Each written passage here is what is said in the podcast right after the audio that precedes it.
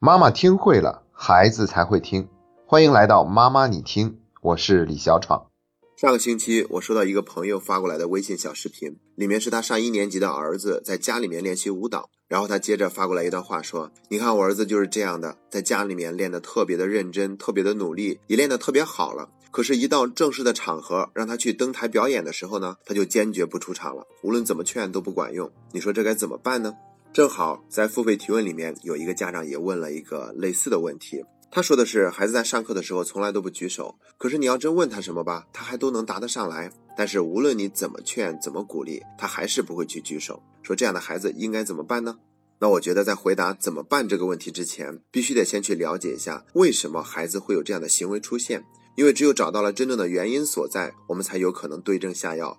简单来说呢，的确有这样一类孩子，他们天生对于这种陌生的场合或者是公众场合反应比较敏感，而且也比较缺乏安全感。当然了，这种缺乏安全感和比较敏感的表现，也有可能是后天的因素造成的。而我们之所以在这里先要强调是先天的因素，就是想告诉大家，有这么一类孩子，他们都是这样的，这是一个很正常的事情。不要总是觉得非得把他们变成另外一个样子才是正确的，才是好的。除非说这个孩子已经严重到了像广场恐惧症那样的，那都是属于焦虑症的一种了。那广场恐惧症的患者，他们是不敢出现在人口众多的场合，特别是人口密集的地方，他们都不敢乘坐这种公共交通工具，已经影响到了自己正常的社交了。那一般来说，孩子们是达不到这个份儿上的，所以说他们即便是反应更加敏感一些，也没有什么不好，我们更多一份耐心去接纳就可以了。说完了先天的因素，那我们再来看后天的因素。从后天影响的这个角度来说呢，这些孩子已经不光是敏感，甚至还可以称之为是有一些不自信了。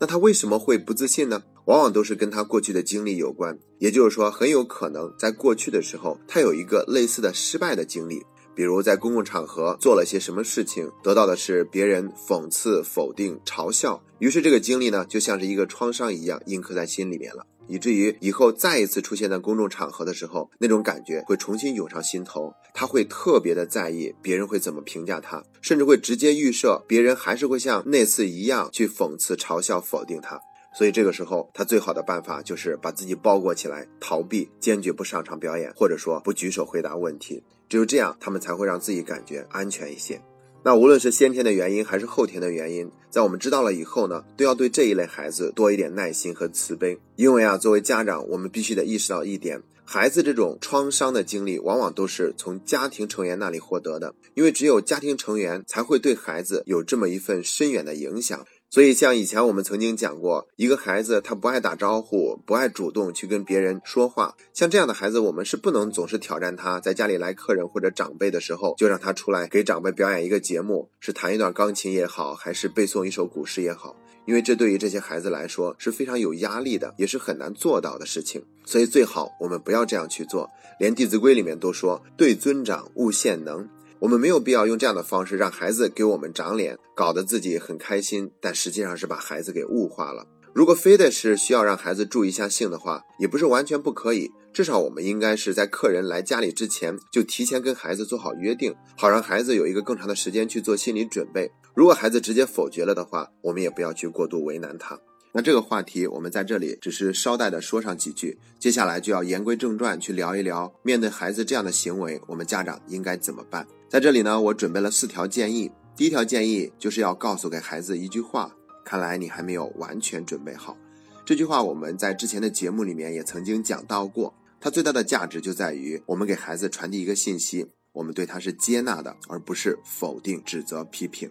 这非常重要，因为往往这个时候孩子内心是非常有压力，会自我否定。而我们要告诉孩子，无论你觉得自己是临阵退缩了也好，还是承诺做不到也好，又或者说是无理取闹也好，总之，作为爸爸妈妈是理解你的难处的。我们懂你的心，知道你不是故意这样做的，你只是没有完全准备好。所以，我们还会后面再加上一些话，比如对孩子说：“我相信，等你完全准备好了的时候，是一定可以登台表演的。”甚至呢，我们还可以帮助孩子表达一下内心的感受，比如对孩子说：“哎，看你之前在家里面花了那么多的功夫去准备，但是现在感觉自己没有准备好而没有出场，你的心里也一定有一些遗憾和难过吧？那我想，当我们能够这样跟孩子说话的时候，孩子的内心是会觉得多了一份安全感的，那他也就更有可能做出一个行为上的调整。当然了，也不是说孩子他们一退缩的时候，我们马上就要这样去理解他，跟他说这样的一句话。我们也可以去劝一下，或者说是去鼓励一下。实在是不管用了，那我们再去给孩子说这样的一句话。第二条建议用八个字来概括，就是保持耐心，身先示范。在陌生场合，千万不要操之过急，期望孩子马上就有一个行为上的改变和调整，这是孩子很难做到的。而且我们都已经分析了有先天或者后天的因素，所以呢，我们也要有一个心理准备。那像这样的孩子，他们在一个陌生的场合里面去融入其中的话，是需要花更长的时间做更充分的准备的。所以我们千万不能操之过急，急着鼓励孩子，那种鼓励对孩子来说简直就是一种摧残，是一种压力。而且呢，为了让孩子能够更好的融入，最好的一种办法就是我们给孩子做一个榜样，身先示范。哪怕一帮小孩在那儿玩，我们也可以以一个大人的身份先去加入其中，然后带动孩子也加入其中。毕竟孩子跟我们之间是比较熟悉的，他是比较有安全感的。他看到我们也都这样做了，他内心呢也会受到一份鼓励，然后慢慢慢慢的就会自然的融入其中。仅仅是站在一旁鼓励和督促，对于孩子来说，他们还是会感到压力，而且是无助的。所以，最好的办法就是我们参与其中，亲自去带动孩子。如果孩子在这个过程中还是没有办法及时融入的话，我们也要学会给孩子解围，比如给身边的人说：“那我家宝宝他心里面还没有完全准备好。”或者说是我家宝宝这一次感觉还有一些陌生，相信等下一次再跟大家玩的时候，就能够玩的特别的开心了。那总之呢，帮助孩子解围这个意识时刻都是要有的。接下来是第三条建议，要教给孩子学会坦荡的拒绝。你看，我们成人有的时候也会遇到一些不适应的场合，我们也会觉得紧张、局促、不安，或者不敢在公共场合抛头露面。可是我们成年人跟孩子不一样的一点是，我们会拒绝，而孩子呢，他不会拒绝，他直接表现出来的就是逃避。而逃避呢，它有一个后遗症，就是会让孩子有一份自我否定，因为他明明是想做的嘛，但他又真的做不到，所以这个时候他只能去逃避。逃避完以后，心里面会变得没有力量，变得越来越不自信，甚至都会越来越讨厌他自己。所以呢，才会有这条建议，就是要教给孩子学会拒绝。拒绝跟逃避可不一样，拒绝是面对的，而逃避是不敢面对的。也就是说，拒绝的话就是我现在做不了这样的一个事情，但是我内心非常的坦荡，也非常的安宁。而逃避的话是我自己都觉得我做不了这样的一个事情，我心里面是不舒服的，我内心都有愧的。以前我们也曾经提到过一个词，叫做自洽。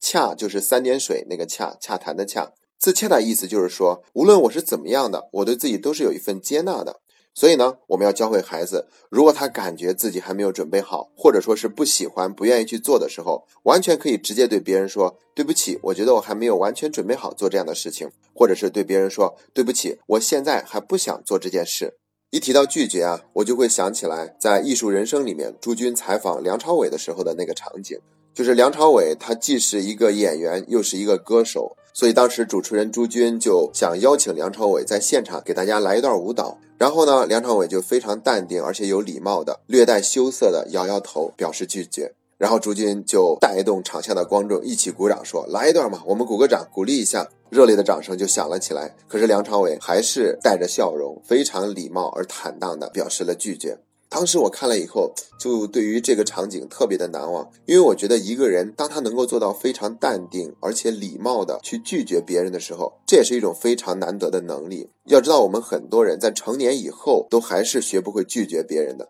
所以说，教给孩子学会坦荡的拒绝别人是多么的重要啊！学会正面的拒绝，会减少孩子的那份自我否定，也会让他自己内心变得越来越有力量。说完第三点呢，我们再来看最后一个建议，就是不要急于让孩子改变，这条非常重要。那我们之所以要给这第四个建议，原因除了我们刚才说的，的确有一部分孩子他们先天就是对于这种公众场合或者陌生的环境更加的敏感，更加的缺乏安全感的。还有一个非常重要的原因，就是我不认为一个孩子不举手就一定比举手差，甚至一个举手的孩子反倒还没有一个不举手的孩子内心强大。为什么这么说呢？有一本书叫做《第五十六号教室的奇迹》。是一个美国的老师写的。作者呢，把孩子做事情的动机分成了六个阶段。最低的一个阶段就是逃避痛苦，那他因为害怕痛苦，所以要去做一些事情。在第二个层次的阶段呢，叫做想得到表扬；第三个阶段是想取悦别人。一个孩子他在上课积极举手，其实是有可能想得到表扬。那其实第二个阶段和第三个阶段相对来说都是比较低级的。那一个孩子如果是这样做的话呢，他就是一个外求的过程，他内心会缺少一份力量。那这两个阶段呢，很容易出现的问题就是他不具备可持续性，可能换了一个不善于表扬的老师，他也就不愿意去举手了，因为这种动力是来自于外界的。等进入第四个阶段呢，就要高级一些了，那就是我要遵守规则。简单来说就是我要去做正确的事情，因为这样做是对的，所以我就这样做。达到这个层次就已经明显比前三个层次要高出很多了，但它也有一些可能会出现的后遗症，比如说一个人过于遵守规则的话，他可能就会变得过于教条、过于刻板、过于不近人情，生命中呢就会少了一份洒脱和自由。第五个阶段级别就更高一些了，叫做我能体贴别人。注意，能体贴别人和取悦别人是不一样的概念，因为取悦的话是一种交换。我努力的做出一些好的行为，期望你看见我，然后对我做些什么。而体贴别人呢，它是一个主动的行为，他愿意站在别人的角度和立场上去看待这个事情，自己应该怎么办。所以说，当一个人能够体贴别人的时候，就意味着他学会真正的付出了。那如果我们今天讲的这一类孩子，他能够体贴别人的话，那他可能就会多了一份自我突破的力量。比如说，我实在是不想今天登台表演，但是看到老师那么着急，妈妈那么着急，我觉得我不能让他们失望。毕竟我自己也做了这么长时间的准备，所以我还是硬着头皮让自己出场吧。真的表演了以后，他会发现也并没有自己想象的那么糟糕。那么那个创伤这一刻就得到了一个非常好的疗愈，他就不会再出现这样的情况了。但这还不是最高的阶段，最高的阶段是我有自己的行为准则，并且跟外界的规则不会发生冲突。我们可以说，当一个孩子或者一个大人，他能够用第六层的这种标准去让自己做事的话，那他就是高度自由的，同时是高度自律的。所以说，如果一个孩子他举手，有可能是为了得到表扬，有可能是为了取悦老师和家长，还有可能只是认为这样做就是对的，所以就必须得这样做。这些都有后遗症和负面的作用。只有进入了第五个阶段和第六个阶段，他才真正的是自由的举手，真正发自内心的喜欢的举手。而一个孩子不举手的话，他反倒有可能直接进入了第六个阶段。也就是说，我有自己的准则，并且跟这个世界并行不悖。我会回答这个问题，难道我就一定要举手吗？如果我已经会了，不举手可不可以？要知道，如果我们能够理解孩子这一点的话，那么他们对自己的行为就不会产生怀疑和否定，而是能够更加淡定的去这样做。可能有的家长会说了，那孩子会不会借助这些高大上的理由，让自己去心安理得的逃避呢？我觉得是不会的，因为每一个孩子都期望自己有一个更好的表现。就像我开头提到的，我那个朋友他儿子一样，如果他没有一个更高的期望的话，那他何必在家里面如此辛苦的去练习舞蹈呢？所以说，一切都是时机尚未成熟。那我们呢，要静待花开，而且在这个过程中给到孩子一份充分的支持和接纳。好了，今天的节目就到这里，这是妈妈你听陪你走过的第一百五十四天。